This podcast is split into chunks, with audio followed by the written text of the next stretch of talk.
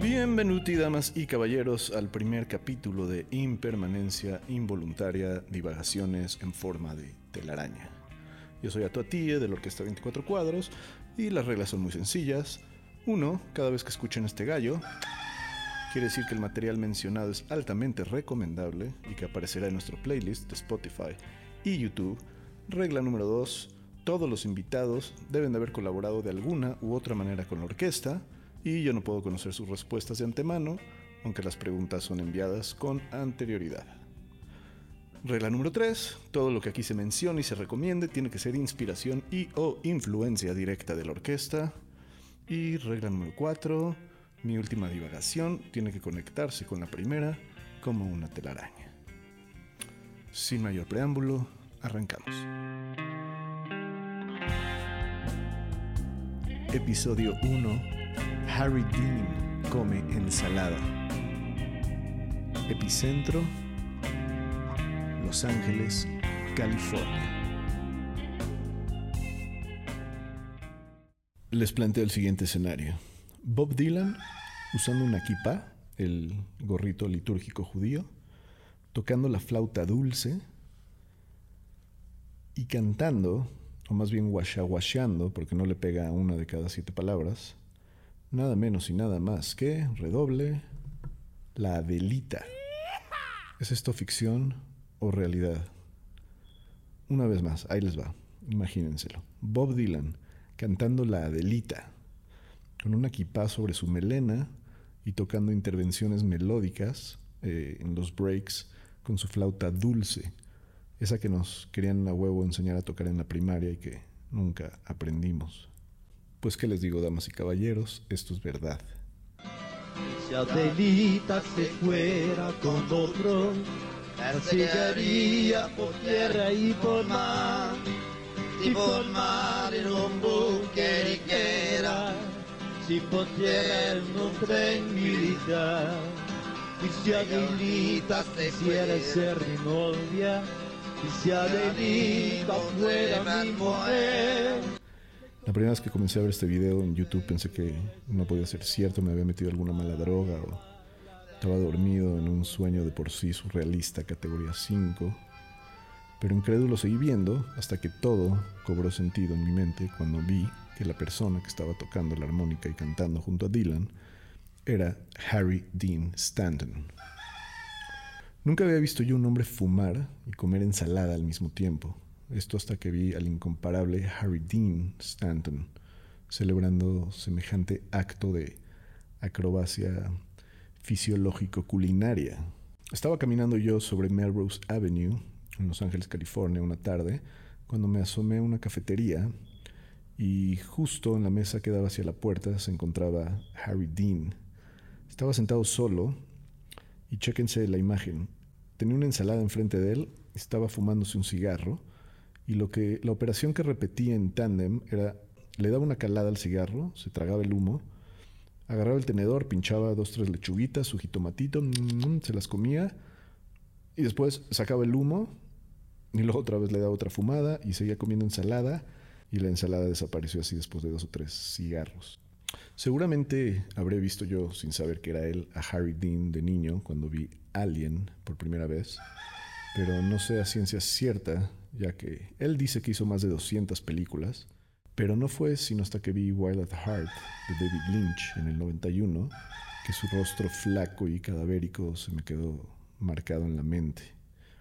Eh, y bueno, ¿qué les puedo yo decir de Wild at Heart?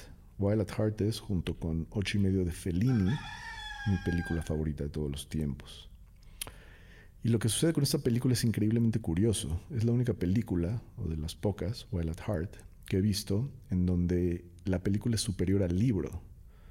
¿no? Eh, no vale la pena tomarnos el tiempo en este episodio para repasar todas las agonizantes e insufribles versiones de cine de grandes obras literarias, pero en esta el caso es inverso.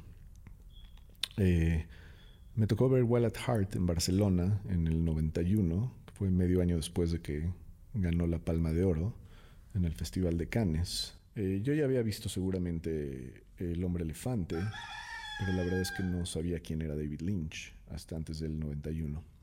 en esa época vivía yo en un diminuto departamento en Barcelona con mi primo Pepe eh, y justo unos días después de haber visto Wild at Heart, sucedió que empezaron a transmitir un programa americano en la televisión eh, española, no doblado, como generalmente hacen, sino en inglés, que se llamaba Twin Peaks. Eh, y ahí con esa serie fue donde mi obsesión con Lynch comenzó. Y por supuesto que hay muchas series en Netflix y HBO y Amazon que son una joya y generalmente la gente habla de Los Sopranos o de las series de esa época como las responsables de haber revolucionado la manera en la que consumimos y vemos televisión eh, y de cómo los valores de producción dieron un salto cuántico. Pero 10 años antes, a todos esos, muy adelantada a su tiempo, fue en realidad Twin Peaks la serie que revolucionó la manera de hacer televisión y que para mí marcó un antes y un después. Pero en fin, eh, me volaron tanto la cabeza Wild at Heart y Twin Peaks que me puse a investigar todo lo que tenía que ver con Lynch y así descubrí que la película estaba basada en el libro del autor norteamericano Barry Gifford. Y no fue sino hasta que me fui de Barcelona y me mudé a Los Ángeles que conseguí el libro y lo leí, ahí fue donde descubrí que empalidecía en comparación a la película. Porque pues sí, ahí están los personajes, están Lula y Sailor y Santos, eh, pero en realidad Lynch es quien en su visión le da una vida delirante y memorable a estos personajes. Y sucede que me enteré después de que Barry Gifford, el autor al pie del éxito de la película, comenzó a escribir una serie de novelas que relatan la vida y aventuras de Lula y Sailor, que son Laura Dern y Nicolas Cage respectivamente en la película, y de todos los personajes que los rodean en Wild at Heart.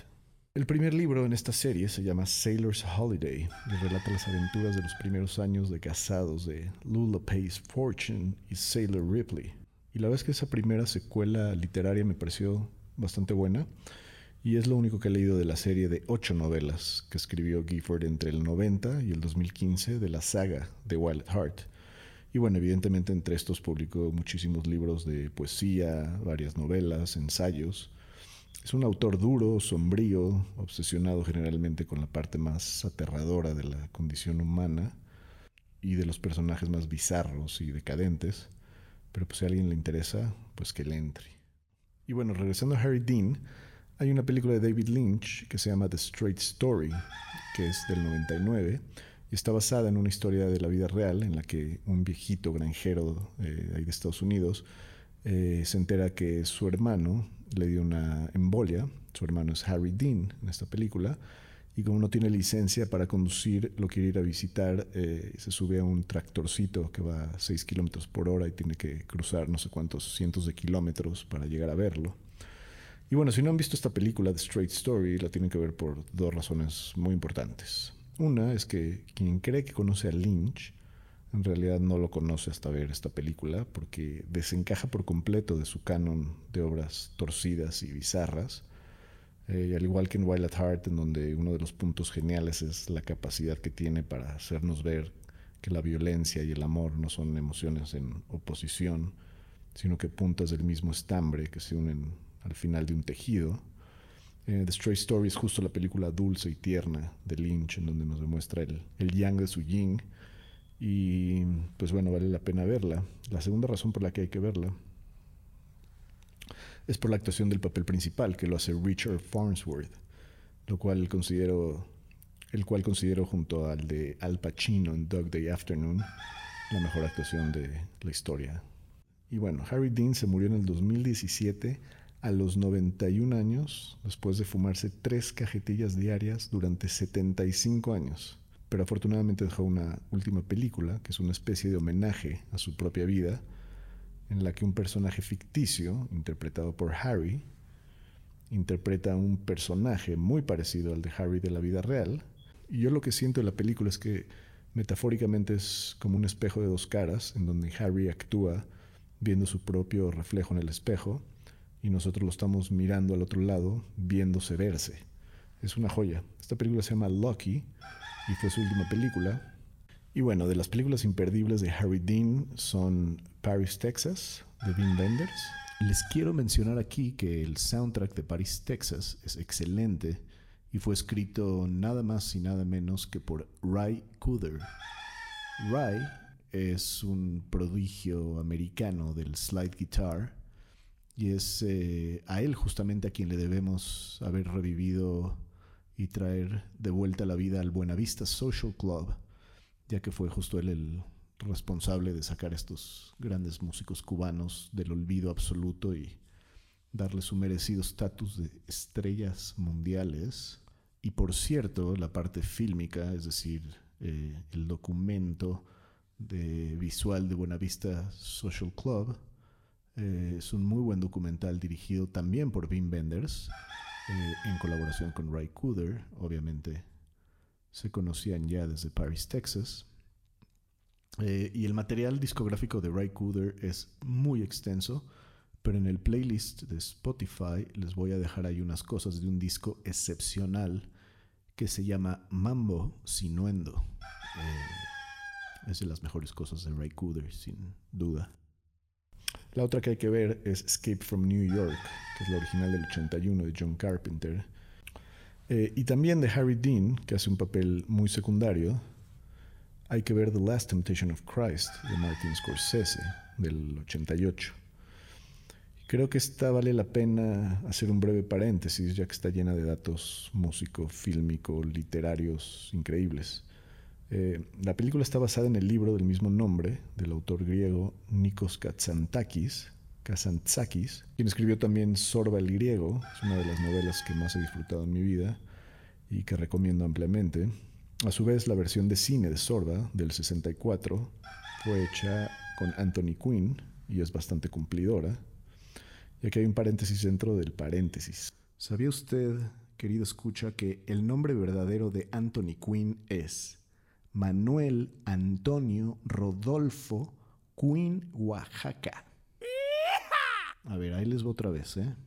El nombre verdadero de Anthony Quinn es Manuel Antonio Rodolfo Quinn Oaxaca y nació en Chihuahua. Eh, de su enorme filmografía como actor hay una que me parece ser la más grande. Eh, es donde Antonio hace el papel principal del hombre fuerte del circo en La Strada de Fellini. La música de La Strada es una verdadera belleza. Eh, fue escrita por Nino Rota, quien fue el compositor de varias de las películas de Federico Fellini y de quien valdría mucho la pena platicar en algún otro episodio. Este hombre de verdad que era genio y figura. Eh, si terminando este episodio van ustedes, damas y caballeros, a Spotify, al playlist que les preparamos con las recomendaciones musicales que tienen que ver con todo lo que hemos hablado en este mismo episodio, van a encontrar ahí cosas de La Estrada y de Ocho y Medio, de Nino Rota. Eh, y sin duda se van a dar cuenta de dónde es que nacen muchas de las ideas eh, que inspiran a la orquesta 24 cuadros en este universo felinesco nino-rotense. Cerrando paréntesis y regresando al paréntesis original, la música de The Last Temptation of Christ fue compuesta por Peter Gabriel. El score se llama Passion y es sin duda uno de mis top 10 discos de todos los tiempos. Eh, el score estuvo nominado a un Golden Globe y eh, el papel de Poncio Pilatos en la peli lo hace nada más y nada menos que David Bowie y aquí haciendo otro paréntesis pequeño dentro del paréntesis, eh, la primera vez que escuché Blackstar, que fue el disco póstumo de Bowie, al llegar a la quinta canción, que se llama Girl Loves Me, pensé, órale, qué belleza. Peter Gabriel haciendo un cambio tan hermoso en esta locura de disco. O sea, en mi mente no cabía la menor duda de que quien estaba cantando los versos de Where the fuck did Monday go? era indiscutiblemente la inconfundible voz de Gabriel eh, con ese característico brillo metálico.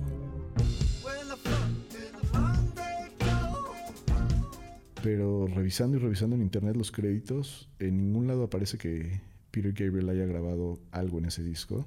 Pero entre más lo escucho, más seguro estoy de que sí es él. Pero es un misterio hasta ahora. ¿Ustedes qué piensan? Díganmelo. Y bueno, a Bowie también cabe meter en este episodio, ya que la primera canción del disco del soundtrack de Lost Highway, película de David Lynch del 97, se llama I'm Deranged. Es de Bowie es una obra maestra de canción. En general todo ese soundtrack es una joyita. Aparece por ahí otra obra maestra de uno de los gurús y mayores inspiraciones de la orquesta 24 cuadros, que es Lou Reed. Eh, la canción se llama This Magic Moment, que sin temor a equivocarme podría decir que es de las mejores canciones ever de Lou Reed. En el disco aparecen también Trent Reznor de Nine Inch Nails, Smashing Pumpkins y el incomparable Angelo Balamadenti, que es el compositor de casi todos los scores de David Lynch. Y así como tenemos a las grandes duplas que siempre colaboran juntos de directores y compositores, están Tim Burton y Danny Elfman, Fellini y Nino Rota, que ya hablamos. Está justo también eh, esta dupla de Lynch y Balamadenti, eh, quienes han hecho cosas increíbles juntos. Eh, hay un video en donde relata justamente Balamadenti de esta colaboración como muy bella, casi cósmica, de cómo escribieron juntos el tema de Twin Peaks. Eh, les dejo aquí un pedacito, pero recuerden que también van a poder ver todo este material completo en el playlist de nuestro canal de YouTube. And I would go, and he said, "Oh, that's it. Oh, that's so beautiful, Angelo. Oh, that's tearing my heart out. I love that. Just keep that going. Now she's starting to leave." Además, otro gran artista en ese disco que no es muy reconocido ni muy conocido es Barry Adamson, quien por cierto fue un Bad Seed con Nick Cave entre el 84 y el 86 y apareció en los primeros cuatro discos. Y lo menciono porque su trabajo de solista es una joya y es altamente recomendable. Y bueno, finalmente el papel de Cristo lo hace William Defoe. Y fíjense ustedes, damas y caballeros, qué manera más fina de tejer telaraña Justo aquí con William Defoe es donde vamos a regresar a nuestra divagación original, ya que es él quien hace el papel principal de Cristo, de lo que estamos hablando, The Last Temptation of Christ, y a su vez hace un papel secundario, que por cierto es de los papeles más aterradores y terroríficos que jamás haya visto, eh, en donde creen, chan chan chan chan, justamente en Wild at Heart. Sale como Bobby Peru. Y así pues nos devolvemos a David Lynch y de esta forma nos devolvemos a su vez a Harry Dean Stanton, quien en esta misma película de Wild at Heart hace el papel de Johnny Farragut, audaz investigador privado que le sigue la huella hasta Nueva Orleans a los descarreados amantes Lula y Sailor. Llegamos así, damas y caballeros, a la parte del programa en el que los invitados y colaboradores de la Orquesta 24 Cuadros nos hacen sus recomendaciones de tres películas, tres libros y tres discos favoritos de todos los tiempos. En esta ocasión tenemos a Belén Ruiz Guerrero, chelista de la orquesta, entre muchas otras cosas que hace la increíble y talentosa Belén, además de tocar con la orquesta, está su cuarteto de música contemporánea Revesí, eh, sus colaboraciones con Santa Sabina, su participación en la ópera joven producida cada verano por la compañía Music Theatre Transparent en la ciudad de Amberes, Bélgica, y un nuevo proyecto increíble que se llama Magices. Eh, busquen a Belén por favor en su Instagram como Belén-Chelo o en Facebook como Belén Ruiz Guerrero.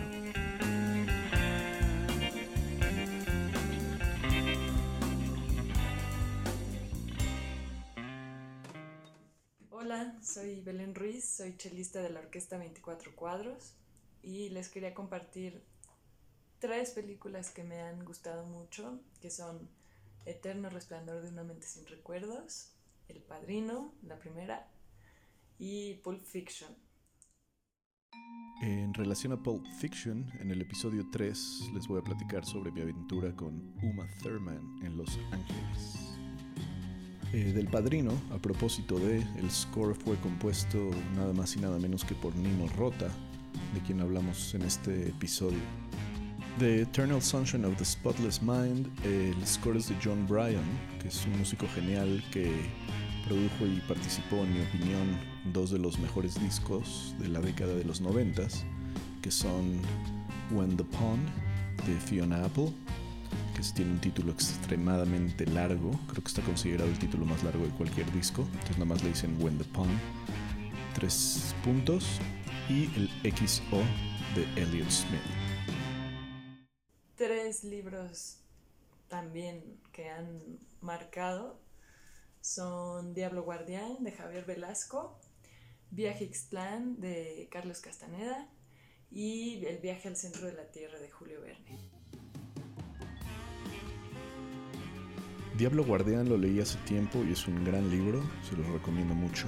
Eh, además, Javier Velasco escribió excelentes crónicas sobre bandas de rock en la Ciudad de México. Búsquenlas por ahí. Eh, de Castaneda en realidad nada más leí el primero en la serie, que es Las enseñanzas de Don Juan, eh, y es sin duda un tema interesantísimo y un estudio antropológico y místico muy lindo y muy controversial también. Leí algunos cuentos de Julio Verne de niño y son fantásticos. Eh, viaje al centro de la Tierra seguramente me lo estaré leyendo muy pronto. Y por último, tres discos que son el soundtrack de Todas las Mañanas del Mundo, Abbey Road y el disco homónimo de Son de Madera. Todas las mañanas del mundo está basada en un libro de un autor francés llamado Pascal Quignard. Eh, y es una maravilla. Eh, lo que yo he leído de él es muy bueno. Les recomiendo sobre todo un libro llamado Los Desarzonados. La película la vi hace muchos años. Quiero volverla a ver. Eh, sin duda el soundtrack es majestuoso.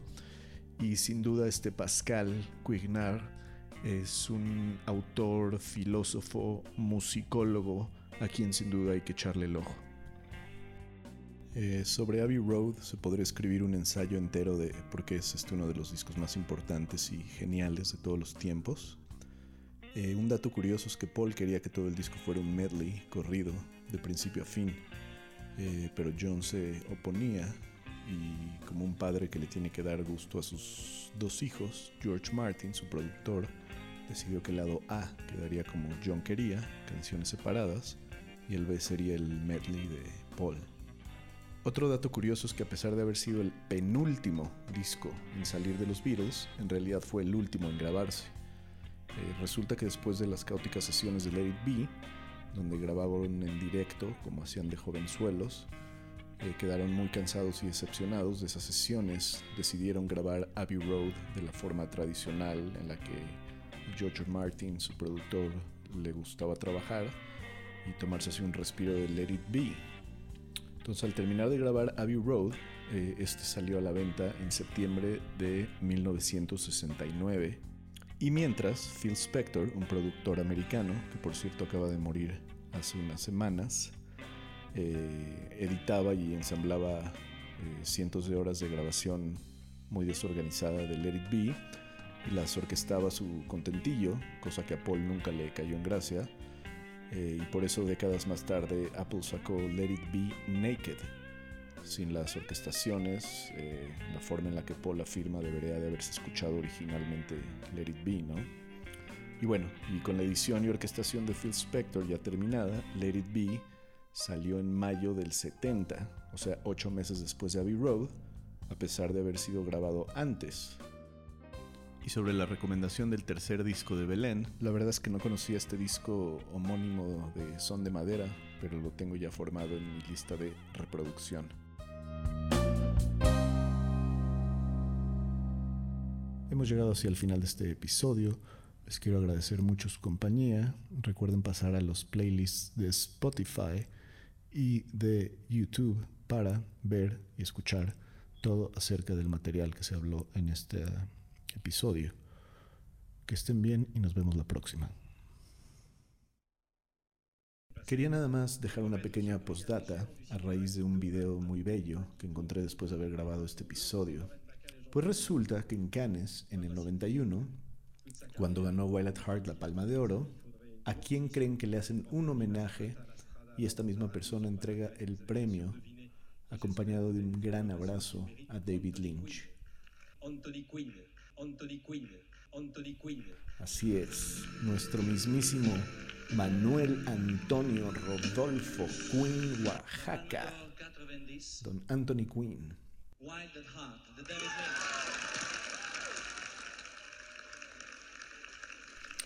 Eh, ¿Y quién sube al escenario también junto con David Lynch? El mismísimo Cristo, es decir, William Dafoe. Eso hubiera sido otra linda manera de tejer la telaraña y regresar las gradaciones al principio. Es decir, que lo que tienen en común Anthony Quinn y William Dafoe es que ambos son el actor principal de las novelas de Nikos Katsantakis en su versión fílmica.